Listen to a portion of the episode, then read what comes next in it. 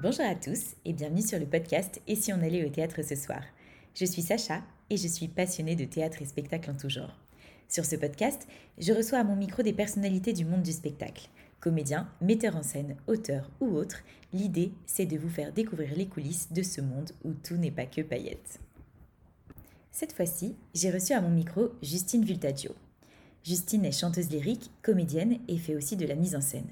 Elle a notamment signé la mise en scène de L'affaire de la rue de l'Oursine, que vous avez peut-être vu au Lucernaire à Paris ou au Festival d'Avignon. Dans cette interview, Justine m'a raconté son parcours, m'a expliqué pourquoi et comment elle a décidé de monter ce grand classique de la biche, et m'a aussi parlé de la manière dont elle se prépare à monter sur scène, et notamment lorsqu'il s'agit de chant lyrique. Bref, j'ai passé un très bon moment en compagnie de Justine, et j'espère que ça sera le cas aussi pour vous en écoutant cet épisode. Alors, bonne écoute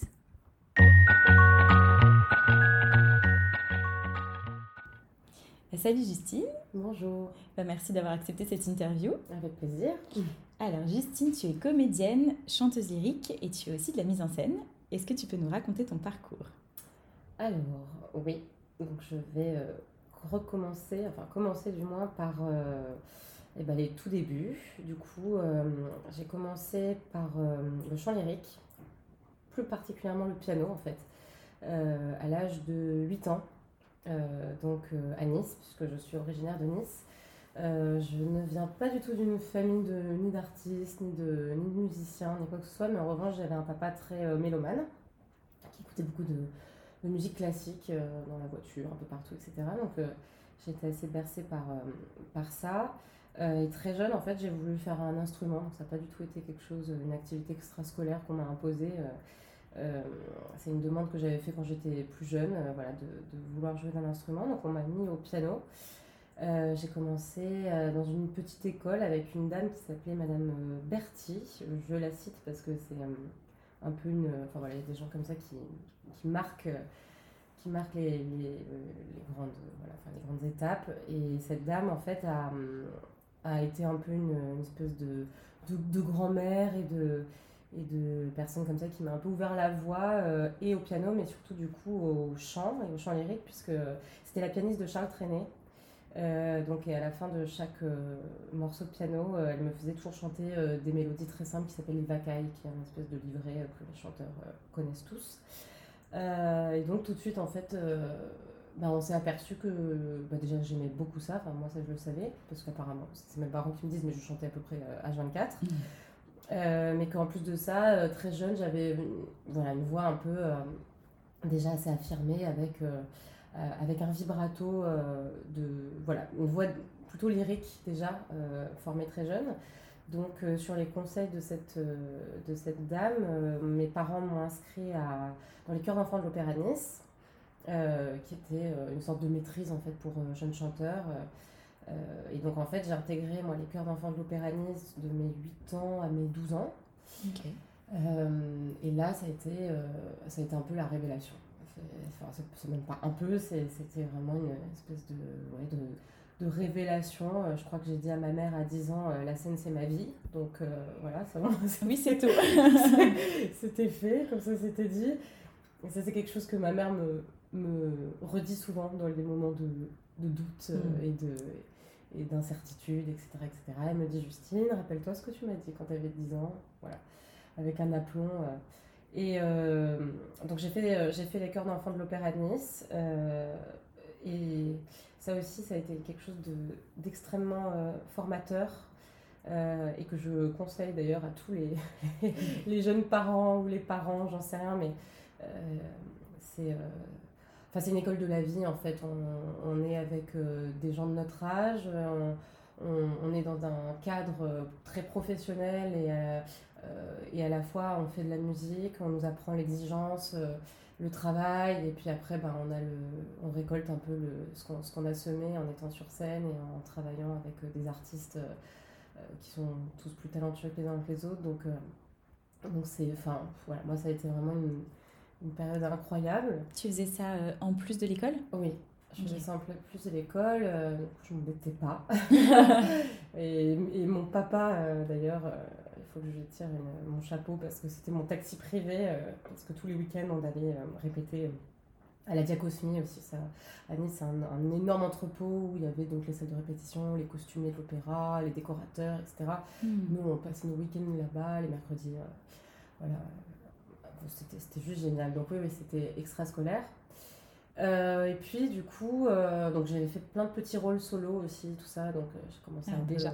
ouais, déjà, déjà parce que justement j'avais un peu déjà cette voix formée et que et, puis que j'étais euh, que j'étais déjà très passionnée, que j'aimais beaucoup ça et que je pense que mon chef de cœur euh, de l'époque euh, voilà, voyait que j'étais déjà très investie, enfin, c'était loin d'être une corvée donc, donc voilà, donc j'ai pu faire ce genre de petits, de petits rôles solo. Et fort de ça, moi on, a tenté le conservatoire de Nice, enfin, parce que mes parents m'ont inscrit aussi, et je suis rentrée en chant lyrique soliste à 12 ans.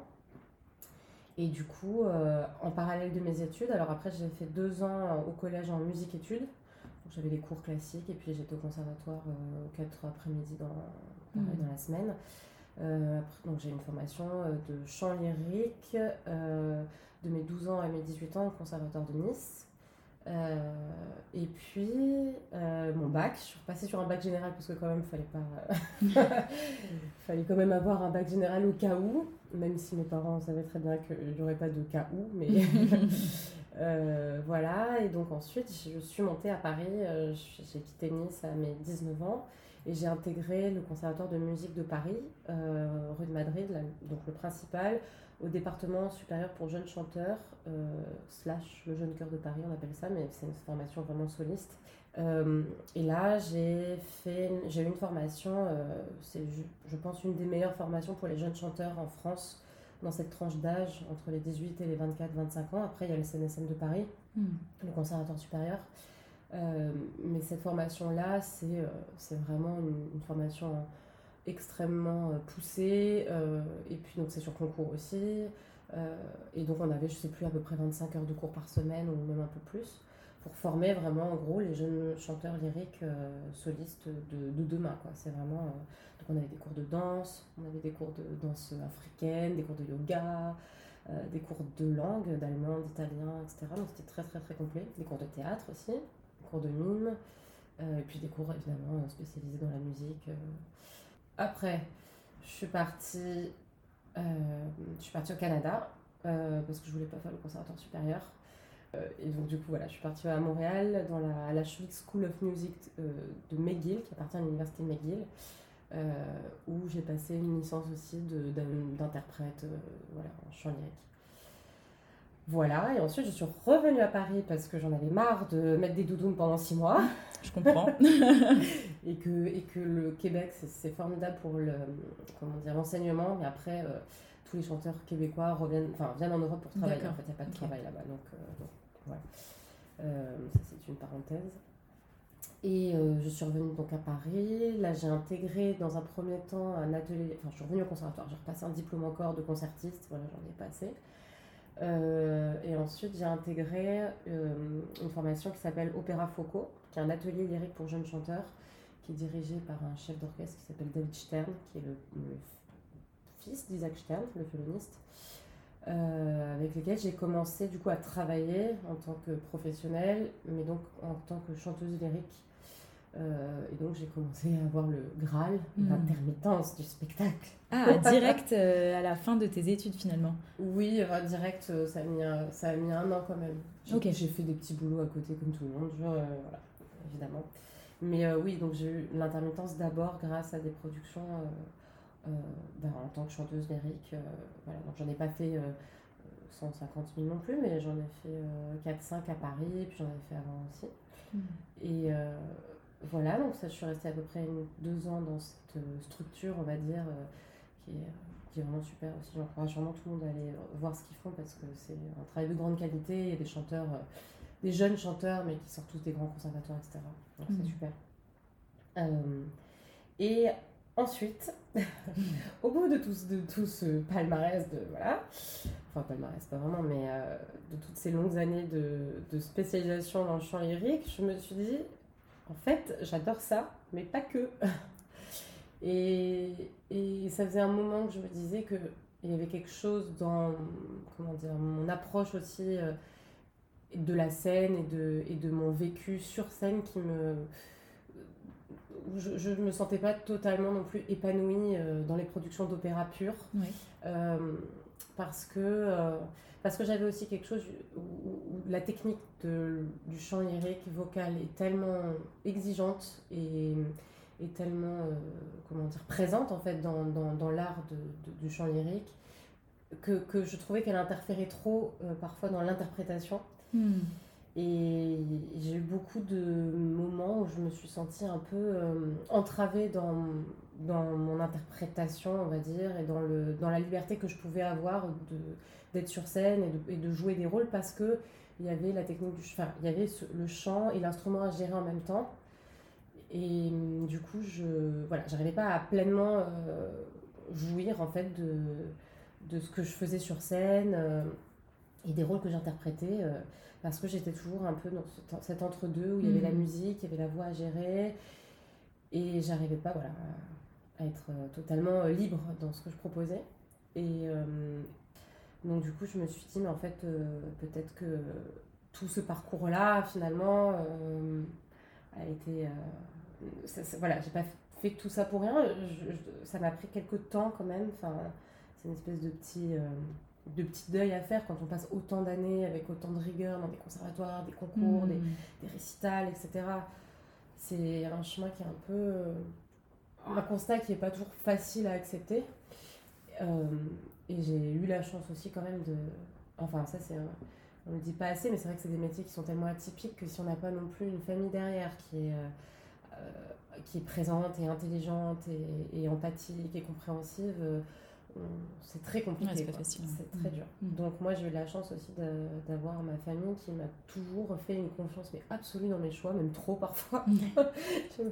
donc voilà, donc en fait tout ce chemin euh, et puis toutes ces interrogations, ces ressentis, ça a mis du temps à éclore et puis après je me suis dit ben en fait moi ce que j'aime avant tout, euh, en fait c'est juste être sur scène, interpréter et surtout pas euh, être moi, c'est-à-dire le format récital, Justine qui chante, euh, ça c'est. Hmm. Non, je ne le vis pas bien. et donc. Euh, donc théâtre. Donc théâtre. je me suis dit, bah voilà, c'est, en fait c'est le théâtre. Euh. et par ailleurs, j'en faisais, j'en faisais aussi quand j'étais petite, donc j'en lisais aussi. donc je me suis dit, bah, ça vaut peut-être le coup que je m'y remette et que je fasse une vraie formation pour le coup, parce que même si j'ai fait de la scène toute ma vie en fait, le théâtre, c'est aussi une autre euh, forme de technique. Et d'ailleurs, je suis arrivée avec euh, mes plus et mes moins, quoi, mes, mes qualités, mes défauts. Donc, euh, au début, quand je jouais sur scène du théâtre pur, j'avais un peu une voix même placée, un peu en voix de hmm. tête, un peu une voix de chanteuse qui joue. Donc, donc voilà, c'était un peu étrange. donc, j'ai appris à, voilà, à apprendre un, nouveau un nouveau métier. C'est pas totalement. Voilà, on n'est pas, évidemment. je ne suis pas serrurière, mais. mais voilà, donc j'ai fait, euh, du coup, je me suis reformée à, ce nouvel art, on va dire, euh, via euh, l'école du foyer. Oui. Et je suis restée à peu près deux ans en formation professionnelle dans cette école, avec des intervenants d'une grande qualité, Béatrice Agelin qui, qui, donne des cours, Maxime Daboville, Pierre Forest, Delphine Depardieu avec qui j'ai joué par la suite, tout ça. Donc ça, c'est vraiment, euh, ça a été une formation géniale, mais vraiment, je les cite tous parce que bah, je dois en oublier, je m'excuse. Hmm. Euh, c'est une des écoles privées, du coup, c'est, on n'est pas sur une école nationale, mais euh, avec des intervenants qui font le métier et qui, qui, sont dedans, quoi. C'est pas, c'est pas des comédiens qui sont en fin de carrière ou non pas qu'ils n'ont rien à apporter, hein, évidemment que non, mais je veux dire, c'est des gens qui sont dans la réalité du métier et qui qui, voilà, qui ont en plus de ça, euh, qui ont eu des, eu des carrières magnifiques et puis qui sont tous mm. aussi intéressants les uns que les autres. Donc, euh, c'est vraiment une formation d'une très, très, très, très grande qualité. Je ne connais pas les autres, mais en tout cas, moi, j'étais euh, très épanouie dans cette formation. Et, et voilà. Pas mal comme parcours. en gros, ça, c'est la, la, formation, la formation pour pour en arriver là. Pour en arriver là, voilà. Là, je ne sais pas trop où ça me situe cela, mais en tout cas, et ben justement, devant ton micro. quelle est la part de chant versus théâtre aujourd'hui dans ta carrière et est-ce que tu arrives à lier les deux? Euh, Alors, euh, bah alors maintenant, je, la vapeur c'est totalement inversé puisque je vais dire que je laisse vraiment 80% de théâtre et 20% de chant. Ok, carrément. Euh, ouais, ouais, ouais. Euh, moi je fais pas les choses à moitié. oui, oui, là où il y a encore deux ans, c'était plutôt kiff, enfin, kiff kiff quoi. Donc là, cette année, c'est vraiment. j'ai vraiment mis voilà, toute mon énergie dans les projets de théâtre. cette année, j'ai chanté juste. Bah, là, je reviens de mon festival euh, de musique euh, alors, pour lequel je, collabore artistiquement. C'est pas moi qui l'ai fondé, c'est un, un, de mes meilleurs amis euh, qui s'appelle Rémi Mathieu, qui est un, ancien, enfin un ténor d'ailleurs, qui chante encore, et Nicolas Cousin, ça s'appelle l'Aise Harmonie. Ça se passe dans le sud de la France, à Aise, le village d'Aise, donc entre Nice et Monaco. Donc là, c'était la deuxième édition. Et, et, là, moi, en fait, je, je m'occupe de la direction artistique, de la partie opéra, euh, on a un programme qu'on fait euh, tous les ans, donc là c'est la deuxième édition, mais qu'on fera l'année prochaine, qui s'appelle Opéra éclaté. Donc c'est, on, invite en fait des, chanteurs professionnels, euh, donc ça, ça varie selon les années. Et puis l'idée c'est vraiment de construire un programme sur un compositeur. Donc l'an dernier c'était Mozart, là cette année on a fait Offenbach.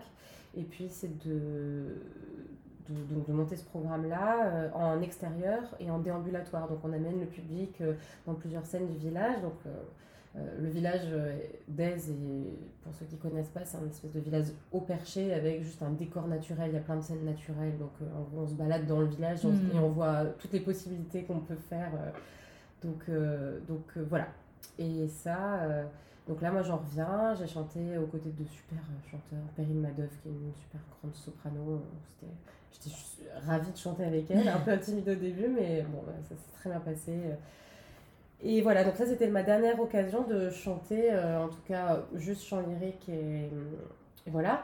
Et autrement, dans la pièce que j'ai mis en scène euh, il y a deux ans, l'affaire de la rue de l'Oursine, hmm. euh, que tu connais du coup. Oui. et ben, on a, aussi. Voilà, donc on a incorporé aussi. De base, il y a déjà des couplets chantés dans hmm. la pièce, mais on en a rajouté, on s'est fait plaisir. Et là, et là, je me fais plaisir aussi à, à bah, chanter, tant qu'à faire. Puisque tu fais la mise en scène, mais ça, on en parlera juste après.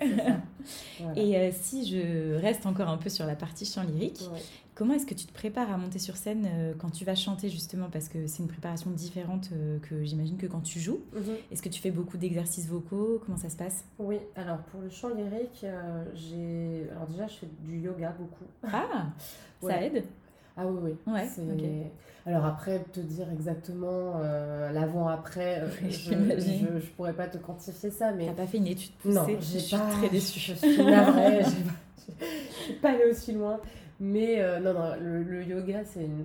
Et d'ailleurs, même pour les comédiens, c'est quelque chose qui est... Enfin, c'est une discipline qui est juste géniale parce qu'on va travailler sur tout l'appareil respiratoire, sur l'ouverture des côtes, etc. Donc ça fait un bien fou. Donc ça, c'est yoga à fond.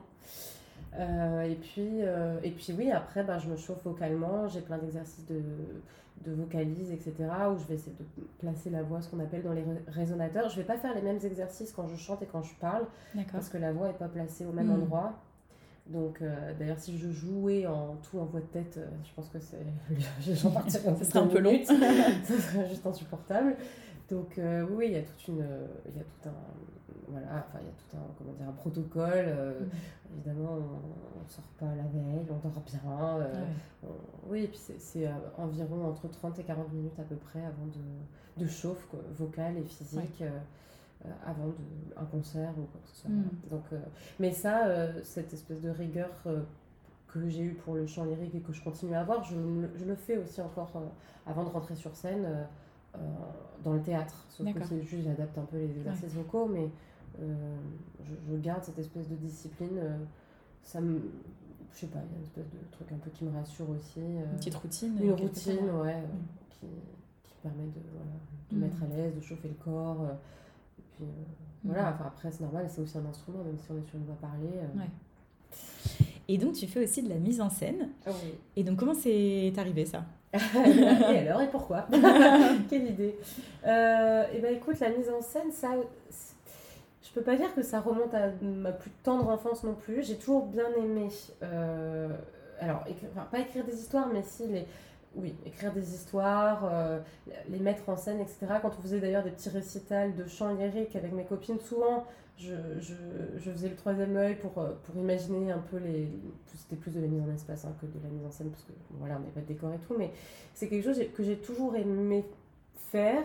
Euh, même écrire, par exemple, je me rappelle qu'il y a à 13 ans, j'avais fait la mise en scène de la cantatrice chauve de l'UNESCO. Je suis retombée sur des dessins de décors. bon, mais c'était un peu ponctuel, c'est pas quelque chose non plus qui me, que, que j'ai eu depuis ma plus tendre enfance. Euh, mais euh, c'est quelque chose qui, qui me, que j'ai découvert en fait avec ma, la première mise en scène que j'ai, que j'ai fait, mais j'ai fait de l'assistant à la mise en scène avant à l'opéra quand même. Euh, sur, sur trois opéras, une opérette, La Veuve Joyeuse, et puis leur espagnol aussi au Canada. Euh, et puis Les Noces euh, de Figaro. Donc ça, ça j'avais assisté à la mise en scène. Euh, j'avais beaucoup aimé, j'ai beaucoup appris aussi là-dessus. Et, et, en fait, la mise en scène, là, ça s'est un peu imposé dans le sens où avec Oscar, avec qui on a, j'ai cofondé ma compagnie là maintenant il y a 4 ans, on avait envie de, de, jouer ensemble et de monter une pièce. et on a choisi la pièce ensemble suite à, suite à, au Chapeau de paille d'Italie, euh, cette pièce qu'on avait vue à Avignon il y a 4 ans. On avait adoré euh, euh, le style, comment ça avait été monté, etc. Et puis on s'était dit, bah tiens, on n'a qu'à lire un peu de la biche, c'est quelque chose que. On, s'est bien vu dans, le style, on s'est dit, en fait, vu que c'est une première création, il faut qu'on prenne du plaisir à monter ça. Il faut que ce soit un répertoire pétillant, vif, qui nous parle, qui nous fasse marrer surtout. Euh, et donc, du coup, on a lu plein de pièces. Et l'affaire de la rue de c'est la pièce qu'on a, choisie ensemble. C'est vraiment un projet qu'on a porté euh, tous les deux. Et du coup, je dis à Oscar, je dis bon, alors on monte ça ensemble, mais moi je fais. Toi, tu as le premier rôle, mais moi je fais la mise en scène. Il m'a dit d'accord. et parce que ça me plaisait évidemment. Et puis l'exercice voilà, me, me, plaisait. Donc en fait, c'est un peu parti comme ça. Et, et j'ai j'ai beaucoup aimé l'exercice, en fait. J'ai énormément appris euh, au fur et à mesure des, répétitions, euh, en, en, comment dire, oui, en dirigeant un peu les comédiens, en cherchant avec eux. Euh, j'avais beaucoup travaillé en amont. J'ai retrouvé la dernière fois le, le, script, le livret de, de l'affaire de la rue de Loursine, où, sur chaque, comment dire, chaque, chaque réplique, j'avais annoté des trucs. Alors évidemment, on n'a hmm. rien fait de ce que j'avais noté. Mais donc en fait, j'ai pas du tout de méthode c'est pas du tout. Euh, c'est vraiment en fonction de la, de la, de, de la pièce, de l'univers. Soit c'est une pièce qui va me parler, et là je vais avoir plein d'idées, et puis au fur et à mesure, plus on avance, plus j'affine, et plus on se rend compte aussi des choses qui fonctionnent et qui ne fonctionnent pas. Euh, soit euh, voilà, soit, soit c'est un, comment dire, un registre qui ne me parle pas du tout, et là je me lance pas dans la mise en scène. Par hmm. exemple, Oscar voulait qu'on monte Caligula de Camus, une pièce que j'adore euh, mais déjà qui est très lourde, qui est pour je sais plus combien de comédiens, on l'avait réduit à 9 comédiens.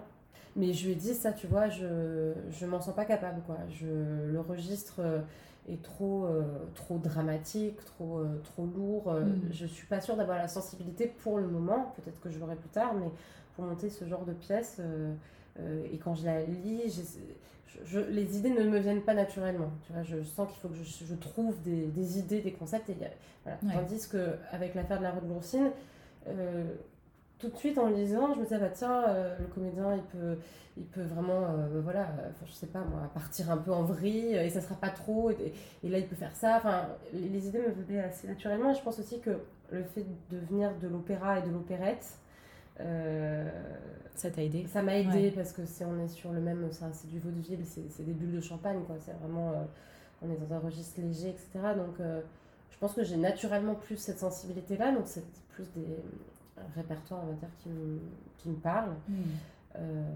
Et donc, dans cette pièce, L'affaire de la rue tu signes la mise en scène, tu joues et tu chantes. Oui.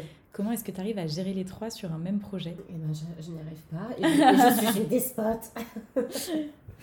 non, bah, écoute, euh, bah, je pense que j'ai beaucoup, beaucoup appris aussi avec, avec, euh, avec cette pièce dans le sens de, enfin, dans le sens où toute la partie gestion justement, la partie relationnelle, la partie humaine, qui est en fait euh, quand même 80% de, du métier de metteur en scène et en tout cas et ou chef d'équipe porteur de projet, etc.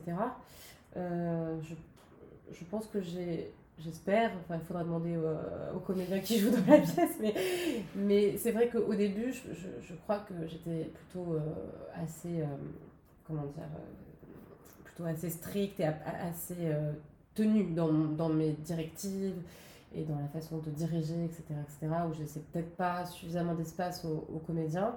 Euh, et, et, donc, euh, plus ça allait dans les répétitions, plus je me suis un peu détendue aussi, en essayant d'écouter un, peu plus les propositions, qui parfois étaient très bonnes, et les mêmes pas forcément justes non plus. Euh, donc, donc au début, voilà, au début, c'était un peu compliqué. J'avais pas forcément d'ailleurs de troisième œil pour mon rôle. Euh, j'avais pas d'assistant mise en scène non plus, donc c'était les garçons, euh, puisque en fait il n'y a, qu'un rôle féminin dans la pièce, c'était les garçons qui faisaient un peu le troisième œil aussi.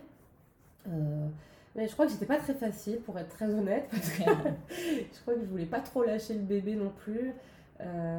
donc voilà, en fait, après j'ai un rôle quand même qui est plus mineur, hein, donc ce qui me permet aussi d'être, on va dire, 80% du temps en œil extérieur et regarder à quoi ressemble juste la pièce. Et puis euh, après, j'ai pris un assistant metteur en scène, mais sur la fin. D'accord. Voilà, qui s'appelle Tom Bouchardon, qui a été super, euh, euh, qui est venu quand on a fait notre exploitation au Lucernaire, nous faire beaucoup de retours, etc. Il était top. Mm. Voilà, quand on jouait, quand on était en jeu. Mais c'est vrai que dans toute la phase de création, bon, bah, on est allé comme ça un peu, et en se faisant les retours les uns les autres. Mm. Et puis le chant, après, à l'intérieur de ça, bah, ça c'est il n'y avait pas plus de difficultés que ça. Euh, en fait, on l'a tellement répété aussi la pièce. Bien, mais un nombre d'heures, mais incalculable. Mais vraiment, euh, parce qu'en plus de ça, nous, on a eu cette espèce de. Enfin, on a eu ce break euh, bah, de quasiment un an, puisqu'on a eu le Covid au milieu. Et donc, on était prêt à, prêt à jouer, il y a eu le Covid, donc arrêt. Et on ne s'est jamais arrêté, nous, de répéter par contre. Donc, je, hmm. sais pas, franchement, je pense qu'on a un millier d'heures, quoi. non, mais vraiment, c'est un truc de fou.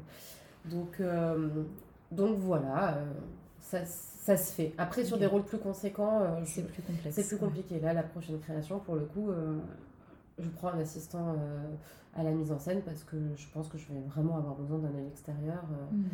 Même si c'est peut-être pas. Il y a peut-être des metteurs en scène qui jouent dans leur création, enfin, il y en a beaucoup d'ailleurs euh, qui n'ont pas d'assistant metteur en scène, mais je, je, pense que c'est bien quand même. Enfin, je veux dire, mm. j'ai pas. Je, en, en, ayant monté l'oursine, euh, en n'ayant pas eu d'assistant metteur en scène, en fait, je me dis que c'était un peu une bêtise, que j'aurais, j'aurais dû le faire. Donc euh, là, je vais le faire pour la prochaine création. Comme ça, je pourrais un peu plus me lâcher aussi et un peu déconnecter la partie, l'œil du metteur en scène sur scène qui analyse tout et qui joue en même temps. Enfin, un côté un mm. peu schizophrène. donc, c'est pas Enfin voilà. Ouais. Il faut gérer ça. Et justement, c'est quoi cette prochaine création? Tu peux nous en parler? Alors, la prochaine création, on va rester dans un classique. Euh, on va monter le Barbie de Séville ah. de Beaumarchais. Ok. Voilà. Euh, donc avec euh, la compagnie des Maudits, pareil, ça c'est une, une, pièce qu'on a choisie ensemble avec Oscar Voisin, donc mon comparse. voilà, c'est pareil, en fait on voulait on voulait rester dans un registre plus ou moins comique, un classique. Euh, et puis, donc, on a lu pareil plein de choses, du Molière, euh, toutes sortes de, pièces. Et, Le Barbier de Séville, c'est une pièce qu'on a, sur laquelle on a, on a bien comment dire, percuté tous les deux. moi, je l'ai chanté aussi, moi j'ai chanté l'opéra, donc le rôle de Rosine, c'est un rôle que j'affectionne tout particulièrement et que je chante depuis un moment aussi. Donc, donc ça me faisait, euh, ça, me, ça, me, faisait marrer de le monter juste dans la version euh, voilà, théâtre pur. Euh, donc c'est la prochaine création. Super, on viendra voir ça. Bah, je, je l'espère. ça, ça, verra le jour rapidement. Et je crois que tu as aussi deux misanthropes à l'affiche. Eh oui. C'est original, raconte-nous. Oui, Oui, j'ai pas fait exprès, mais euh, alors il y en a un qui est le misanthrope de Thomas Le Dorec, euh, dans lequel moi je joue le rôle de la cousine euh, de Célimène, donc Eliante. Donc ce misanthrope-là qu'on a déjà joué dans, au Théâtre des Lucioles l'an dernier pour la création. Au Festival d'Avignon. Voilà, tout à fait, à Avignon. donc qui a très très très bien fonctionné, vraiment. donc on a eu quelques dates de tournée par la suite. donc là on fait un deuxième Avignon pour essayer d'en avoir encore plus parce qu'on a envie de jouer euh, ce magnifique misanthrope. Euh, et d'ailleurs, on va avoir quand même quelques dates. On a déjà des dates de tournée, on jouera au Théâtre Princesse Grasse en septembre, etc. à Monaco, mais Et puis on va jouer à la cartoucherie en janvier sur trois semaines. Super. Voilà. et donc ce misanthrope-là de Thomas est un misanthrope vraiment moderne. Donc on est en 2023 dans l'univers des réseaux sociaux.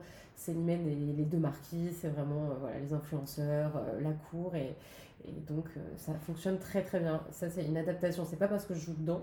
Vraiment, pour être, je suis vraiment honnête. Mais voilà, c'est une adaptation qui, qui, qui a du sens parce que euh, le, bah, le propos de, de, de l'œuvre euh, a traversé les âges et, a pas pris une ride et, encore, et, se révèle même encore plus flagrant avec cette, cet univers de, hmm. du monde numérique, des réseaux, de l'image, de l'hypocrisie, etc. C'est c'est même. Euh, je trouve que c'est un écrin. Enfin, Thomas, a, Thomas Aldorac a eu une idée assez brillante parce que ça met encore plus en lumière. Euh, je, trouve que ça sert vraiment euh, la pièce. Quoi. Ouais. Donc, c'est une très belle adaptation. et donc, ça, on le joue à Avignon de nouveau dans, aux alentours de 15h15, je crois. Ok, bon, on viendra voir voilà. ça. voilà, au Luciole. Et le deuxième, deuxième misanthrope qui m'a été proposé par Victor Auburn, donc un, jeune metteur en scène et comédien, euh, donc, euh, qui, a, qui est venu me chercher pour me proposer cette fois-ci le rôle de Célimène. Donc j'étais très contente, parce que en tant que comédienne, on a tous envie de jouer ce rôle-là. C'est sûr. Même s'il est très effrayant parce qu'il est complètement euh, insaisissable. C'est quand même un personnage... on ne sait pas, mais je crois que... Enfin, j'ai eu cette discussion avec Arnaud Denis qui, qui, me disait, mais Célimène, en fait elle est, elle est euh, impalpable et en fait c'est bien justement de ne pas hmm. la ranger ni dans la séductrice ni euh, voilà ni dans dans, dans, dans la, véritable amoureuse euh, en fait ce qui est hyper intéressant dans ce jeu là c'est enfin dans ce, personnage là c'est que elle est elle est tout ça à la fois et elle est tout aussi sincère dans les deux dans, dans toutes ses facettes en fait elle en a plein et, et c'est bien de pas savoir hmm. mais du coup pour l'interpréter c'est c'est voilà, il faut un peu se, voilà, se creuser la cervelle, mais c'est un personnage euh, absolument magnifique et, et, et que j'avoue, enfin, pas qui est pas si, pas qui est loin de moi, mais justement que je trouve plutôt proche. Enfin, je, je, me trouve des mm. résonances avec ce personnage, non pas que je, je sois une séductrice en herbe, mais je j'aime bien la personnalité de cette de cette femme en fait. Et donc, euh, ce misanthrope-là sera joué pour la création du mois Molière le 22 juin à 20h30. Et euh, récemment, tu as intégré la distribution de L'importance d'être constant d'Arnaud Denis, qui est quand même une très grosse production, puisque vous avez joué notamment au Théâtre Héberto. Comment ça s'est fait? Alors, euh, eh ben Arnaud, en fait, moi je l'ai eu en prof, donc au foyer. donc, puisqu'il est un des intervenants et un fondateur de, de l'école. Euh, en fait, euh, avec Arnaud, on a, il y a, il y a tout de suite eu un très beau rapport entre, entre Arnaud et moi. Euh, j'ai pas, je suis pas non plus passée sur tant de scènes que ça avec lui, mais euh, j'ai quand même eu quelques fois. Et en fait, il est venu me voir dans l'affaire de la rue de Lourcine il y a deux ans, puisqu'on l'avait invité, évidemment, on voulait avoir son avis et ses retours qui étaient très précieux pour nous. Euh, et donc, euh, à la suite en fait de la représentation, euh, j'avais déjà donné la réplique en fait à Delphine Depardieu, puisque en fait Delphine a repris le rôle, avait repris le rôle de, de, de Gwendoline, pardon, puisque je joue le rôle de Cécilie, puisque à la base c'était une, production lyonnaise, donc quand ils sont montés à Héberto, il y a eu un changement de cast, et donc Delphine Depardieu a repris le rôle de Gwendoline, et il fallait que quelqu'un lui donne la réplique pour, euh, hmm. pour euh, voilà, lui faire faire les répétitions, etc. Et du coup Arnaud m'avait demandé, donc euh, déjà on a eu un premier contact comme ça, donc il m'avait plus ou moins vu dans le rôle de Cécilie pour donner la réplique à, à Delphine. Et ensuite, euh, et ensuite euh, bah, Arnaud, à la suite de l'affaire de la Loursine, euh, bah, m'a proposé de reprendre le rôle pour les dates de tournée, puisque Marie Coutances, qui, qui tenait le rôle à Héberto et qui, qui, était une magnifique Cécilie, a été engagée, elle, pour faire d'autres dates de tournée sur un spectacle en Italie. Donc, elle ne pouvait pas faire cette, cette date-là. Et Arnaud a pensé à moi voilà, pour le rôle de Cécilie. Et, donc, bah, j'étais plus que ravie, plus que ravie, évidemment, de de travailler euh, avec Arnaud euh, dans cette production. Euh, et aux côtés de si bons comédiens. Mm. J'étais, voilà, j'ai énormément appris. Euh, Evelyn Buell, par exemple, qui, qui tient le rôle de, de Lady Bracknell. c'était une leçon de théâtre, une masterclass tous les soirs. Donc, Mm. c'est, Génial, c'était c'est une, c'est une, c'est une très très très grande fin. ouais. Les gens le savent, mais c'est vrai que pour, pour l'avoir vu euh, tous les soirs, c'est jamais et toujours la même chose. Donc c'est une très grande. C'est toujours dans le cadre, c'est jamais pareil et c'est toujours dans le mille. Donc c'est assez bluffant. Hmm. C'est assez bluffant. Et tous, hein, Geoffrey Bourdonnier, Delphi, tout ça. Donc, Mm. euh, donc ça a été super, ça a été euh, 20 dates de tournée euh, absolument euh, génial. euh, et Arnaud m'a fait vraiment confiance et je, et je l'en remercie encore. euh, et voilà, ça s'est bien passé. Et Mm. je croise les doigts pour qu'il y ait une, une reprise, on verra. On verra. C'est- Ça marche. Ouais. Et est-ce que, alors pas forcément sur ce spectacle-là, est-ce que tu as un souvenir de scène particulièrement marquant? Ah, oui, mais alors, oui, ça serait un. Oui, je crois que ça remonterait quand euh, j'étais petite à l'Opéra de Paris. euh, Ouais. Sur. euh, euh, J'avais fait les trois enfants dans la- l'opéra La flûte enchantée de Mozart. Il y a trois rôles de solistes, les trois enfants. Euh, ça, c'était une production euh, euh, qui m'a énormément marquée parce qu'on avait beaucoup d'interventions seules, que j'étais avec deux de mes meilleurs amis sur cette production, qu'on était dans une mise en scène complètement moderne, hallucinante à l'opéra avec plein d'effets spéciaux. Et on sortait de la. C'est une vision en fait, c'est juste. on sortait, on sortait d'une voiture d'une voiture décapotable qui venait de se scratcher. C'était le rôle de Pamela qui venait de se tuer dans un carambolage. Bon, c'est pas drôle, mais Sympa, ouais. voilà. Et en fait, on sortait d'une trappe comme ça, et tout en chantant, etc. Et C'était mon moment préféré. euh, et on arrivait dans, dans, la, dans la salle comme ça, dans l'opéra, et je- ça, c'est un truc, euh, à chaque fois, je- j'y repense. euh, c'est pas un moment précis, mais c'est plus une. Je sais pas, une sensation d'être là où il fallait que je sois. C'est beau, c'est romantique, c'est poétique. Ouais. c'est ouais. Une sensation plus qu'un Mhm. événement, mais après, je sais- oui, c'est un peu bateau, mais de toute façon, tous les, tous les saluts avec les, les, les copains, c'est des je crois que c'est Mhm. mes moments préférés en fait. Vraiment. Et c'est quoi une semaine type de Justine? Ah là là, et ben alors là, je serais bien embêtée de te répondre parce qu'il n'y en a aucune qui se ressemble. C'est fait exprès. Ah, ouais. Ah là là, mais alors moi j'ai pas un jour qui ressemble à l'autre. Écoute, en fait c'est un bon plateau repas devant la télé. Non, je Euh, Franchement, bah une semaine type, euh, je- je- j'en ai, j'en ai pas quoi. Hmm. Mais tant euh, mieux, c'est peut-être ce que t'aimes dans ce métier aussi. Ah bah oui, oui Ouais. c'est clair. Ouais. Bah, de toute façon, quand je reste chez moi plus d'un jour, je, je commence à déprimer et, et donc, ça, et donc je remets tout en question et, et la vie est une catastrophe, donc il vaut mieux que ça soit, pas pareil. Non, j'en ai, ai pas. euh, Hmm. J'essaie le matin d'avoir une petite routine quand même, de faire mon yoga. Euh, Le voilà, fameux. Le fameux yoga, donc ça c'est un truc que j'essaie de, de m'imposer, mais bon, c'est, Ouais. on peut dire que hein, je, je m'y tiens vraiment, mais voilà. Et après, ben, j'enchaîne soit des répétitions, euh, bah, selon les projets qui arrivent, Mhm. des répétitions. Je donne quelques cours de chant privé aussi. Ok. J'avais arrêté l'an dernier, là j'ai repris. Euh, donc j'ai parfois quelques élèves qui viennent à la maison, je leur donne des cours. Et puis en fait, j'ai des répétitions tout le temps. Hmm. J'ai des répétitions tout le temps, ou alors je travaille à la table, les, les mises en scène, euh, les futures mises en scène. euh, voilà, il n'y a pas. J'ai pas une journée type, quoi. J'ai pas une semaine type, mais ouais, je crois que c'est bien comme ça, ça me va bien. Est-ce que tu vas aussi au théâtre? Je vais aussi au théâtre, pas autant que je voudrais, mais oui, oui, j'y vais, euh, j'y vais. Alors, je vais beaucoup plus dans le théâtre privé que Ouais. le théâtre public.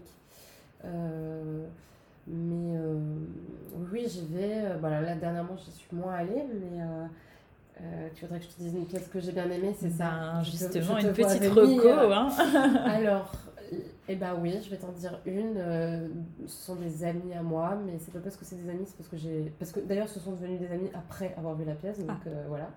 Euh, c'est Eurydice, Ouais. et aussi parce que Anouilh, je l'aime. C'est Eurydice qui joue en ce moment au théâtre de Poche, qui a été mis en scène par Emmanuel Goury, avec une troupe de comédiens. donc ils sortent tous un plus ou moins en fait des- de chez des cours cochés. D'accord. Euh, et puis ils ont fait le foyer aussi d'ailleurs. Euh, et donc ils ont monté ça, eux, ils ont, je crois que la pièce a mis 5 ans à peu près à éclore entre Ah oui, l'adaptation euh, et puis ouais, la production, etc., etc. Donc ils reviennent de loin. Et, euh, et c'est tout à leur honneur d'avoir persévéré parce qu'ils ont vraiment un petit bijou de cette pièce. Moi, mmh. je l'ai vu trois fois, hein, donc, ou même quatre fois, je crois. Euh, donc c'est Orphée Eurydice, donc le mythe d'Orphée Eurydice revisité par Anouilh. Et c'est, je, je, vraiment, je, je, je, le conseille parce que c'est tout est c'est très délicat ce qu'ils ont fait. Euh, la mise en scène est assez épurée, c'est simple, mais tout se passe justement dans le jeu des comédiens. Mm. c'est Ils sont tous d'une sincérité, euh, c'est des jeunes comédiens qui ont envie, euh, qui sont justes, qui sont touchants. c'est bien fait, la musique est belle, et le mythe d'Orphée est sublime. Donc si on ne connaît pas cette pièce et cet auteur, il faut y aller, c'est magnifiquement écrit. ça vraiment... donne envie en tout cas. Ouais, vraiment. Je... Voilà. C'est ma recommandation. Merci pour cette reco. et bah du coup, je te remercie beaucoup. Et bah merci. Euh, On peut te retrouver notamment à Avignon euh, bah, dans l'affaire de la rue de l'Oursine. Ah oui, il faut venir. Oui, c'est un super spectacle. On beaucoup. je confirme. Et on boit beaucoup aussi. et aussi dans le Misanthrope. Donc celui-là, je ne l'ai pas encore vu, donc je viendrai ah à Avignon cet été. Je, t'inviterai avec plaisir. Et on mettra tous les liens dans les notes de l'épisode. Bah, je te remercie beaucoup. Merci, merci à toi. Voilà, c'est la fin de cette interview. Si ce moment vous a plu, n'hésitez pas à mettre une note ou un commentaire sur ce podcast, à le partager autour de vous et à vous abonner bien sûr pour être au courant des prochains épisodes. Un grand merci pour votre écoute. Je vous dis à très très vite pour un prochain épisode du podcast et si on allait au théâtre ce soir. Et n'oubliez pas de mettre du théâtre dans votre vie parce que ça la rend plus jolie. Bye bye